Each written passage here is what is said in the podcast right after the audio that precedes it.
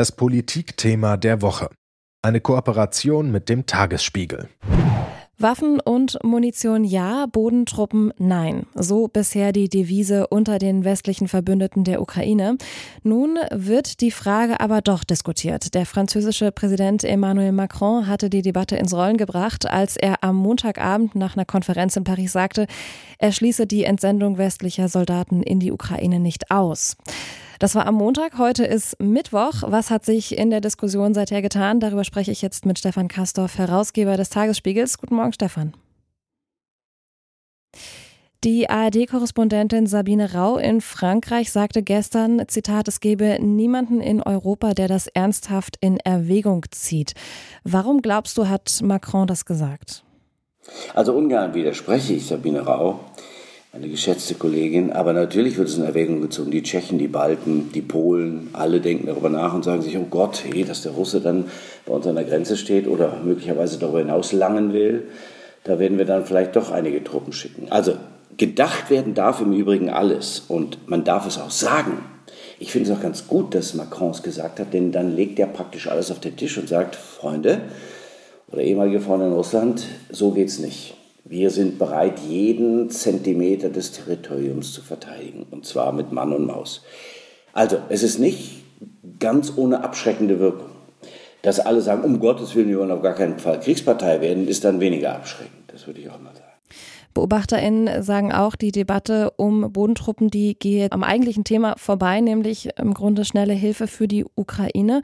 Bisher haben die Ukraine erst 30 Prozent der versprochenen Waffen und Munition erhalten. Mittlerweile sind es zwei Jahre seit dem russischen Überfall auf die Ukraine. Warum glaubst du, geht es so schleppend voran? Also zwei Jahre sind natürlich nicht nur für die ukrainischen Verbände und für das ganze Volk der Ukraine ermüdend, sind auch für den Westen ermüdend. Also das hätte ja kein Mensch für möglich gehalten, dass es mal so lange dauern würde. Und nun ist es so. Und deswegen geht es schleppender, weil natürlich enorme Milliardenbeträge geflossen sind. Also es sind ja nicht nur Waffen, die geschickt werden, sondern es geht ja um Milliarden und Abermilliarden. Und die müssen bereitgestellt werden. Das ist ja nicht so einfach, auch nicht für jedes Land. Selbst für die dritte, drittgrößte Volkswirtschaft der Welt, für Deutschland, ist es nicht so einfach, mal eben wieder sieben, acht Milliarden aus dem Haushalt rauszuschneiden. Also deswegen dauert es ein bisschen zu lange. Und natürlich ist es so, die Bodentruppen, ja, das ist nicht das Vordringliche. Das Wichtige ist tatsächlich Waffen und Gerät zu liefern, und zwar in hoher Geschwindigkeit und großer Qualität. Und das, ja, da, da kann man nur sagen, zwei Jahre und nicht, dass Wladimir Putin, der große Zyniker, der große Grausame unter den Staatschefs dieser Welt, recht haben sollte. Einmal Agent, immer Agent, schrieb Fiona Hill. Also eine amerikanische Wissenschaftlerin schrieb, The Agent in the Kremlin, einmal Agent, immer Agent. Nicht, dass er jetzt versucht, die NATO zu zersetzen, wie der KGB früher Menschen zersetzt hat. Mit langem Atem und mit einer Strategie dahinter. Wenn das so wäre und er, nachdem er festgestellt hat, er kann die Ukraine nicht so schnell einnehmen, dann auf die Zeit gesetzt hat, auf den Zeitfaktor und gesagt hat, wir können länger durchhalten, wir haben mehr Menschen, wir haben mehr Material, ich kann hier durchregieren, wie ich will, also das wäre schrecklich, wenn er sich damit durchsetzen würde. Deswegen müssen wir gegen die Ermüdung, gegen die Ermüdung in der Ukraine und hier bei uns angehen. Du hast gesagt, dagegenhalten. Wie, wie könnte das aussehen? Welche, welche Maßnahmen bräuchte es dafür? Also, es ist ja so, die Ukraine kann nicht mehr so viel einberufen, wie sie will. Das ist sehr schwierig. 800.000 Männer, soweit ich gelesen und richtig gelesen habe, haben das Land verlassen und äh, die Truppen, Truppen sind ausgezehrt und die Verbände sind ausgedünnt. Die Russen stehen mit 450.000 Soldaten und können leicht auf 500.000 aufwachsen in der, in der Ukraine. Das sind ungefähr so viele, wie die Ukraine an, an Truppen hat, an regulären Heeresverbänden und Nationalgarde. So, was heißt das, wenn jetzt noch die Munition fehlt? Du musst versuchen, äh, Soldaten für das komplexe Gefecht der verbundenen Waffen auszubilden. Das muss schnell gehen, da musst du aber auch welche rausziehen können, das ist das eine. Und um die Unterlegenheit auszugleichen, musst du umso mehr qualifizierte, gute, naja, technisch moderne Waffen liefern. Und das in hoher Geschwindigkeit. Russland hat seine, hat seine Wirtschaft umgestellt auf Kriegswirtschaft und produziert in enormer Geschwindigkeit Panzer und Munition. Das haben wir im Westen nicht vermocht, obwohl auf Sicht gesehen klar war, dass dieser Konflikt nicht übermorgen zu Ende sein würde. Je widerständiger die Ukrainer wurden, desto länger war ja klar, würde der Krieg dauern, weil die Ukraine nicht, ein, nicht nachgeben, nicht aufgeben will. Bewundernswert. Das heißt, noch schneller liefern, noch mehr liefern und vor allem, vor allem dann eben auch Taurus. Es hilft nichts. Es, ist, es, müssen die Lieferketten und die Munitionslage der Russen getroffen werden können. Es geht nicht um Russland, es geht nicht um Moskau.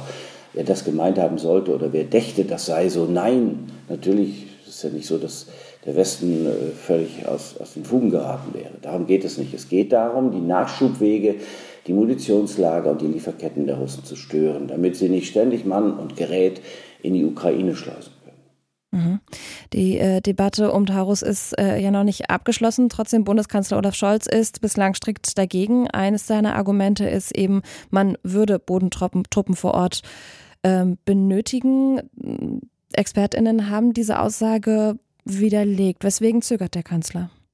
Na, er will auf gar keinen Fall, dass Deutschland in welcher Weise auch immer in den Krieg verwickelt wird. Also tatsächlich mit Truppen, Menschen, die dann auf dem Schlachtfeld sterben, er will auch nicht vor dem Hintergrund der Geschichte, das darf man auch nicht vergessen, dass deutsche Truppen in der Ukraine stehen. Auch das hat es ja mal gegeben vor vielen, vielen Jahren und ich verstehe den Vorbehalt. Aber ich setze dagegen, dass es darum geht, den Westen gegen einen Tyrannen, gegen einen Zyniker, gegen einen grausamen Diktator zu verteidigen. Es geht nicht mehr alleine um die Ukraine, es geht um den Westen. Putin greift den Westen an. Und das ist das Thema. Putin ist von einem Kooperationspartner geradezu nicht nur zum Gegner, sondern zum Feind geworden. Er will das westliche demokratische System aushebeln. Er will die NATO zersetzen. Und er macht nicht Halt, wenn er kein Stoppsignal sieht. Das heißt, Russland, das sage ich, der ich das niemals hätte sagen wollen. Das sagen Kollegen in der Zeit, in anderen Publikationen, die ja eher für, sagen wir mal, zurückhaltende Kommentierung bekannt sind. Die sagen, Russland muss verlieren. So weit sind wir inzwischen gekommen. Und darum geht es jetzt gerade. Worte von Stefan Kastorf, dem Herausgeber des Tagesspiegels heute Morgen. Wir haben unter anderem über die Debatte rund um Bodentruppen für die Ukraine Ja oder Nein gesprochen. Vielen Dank dir für das Gespräch heute Morgen, Stefan. Ich danke dir. Das Politikthema der Woche. Eine Kooperation mit dem Tagesspiegel.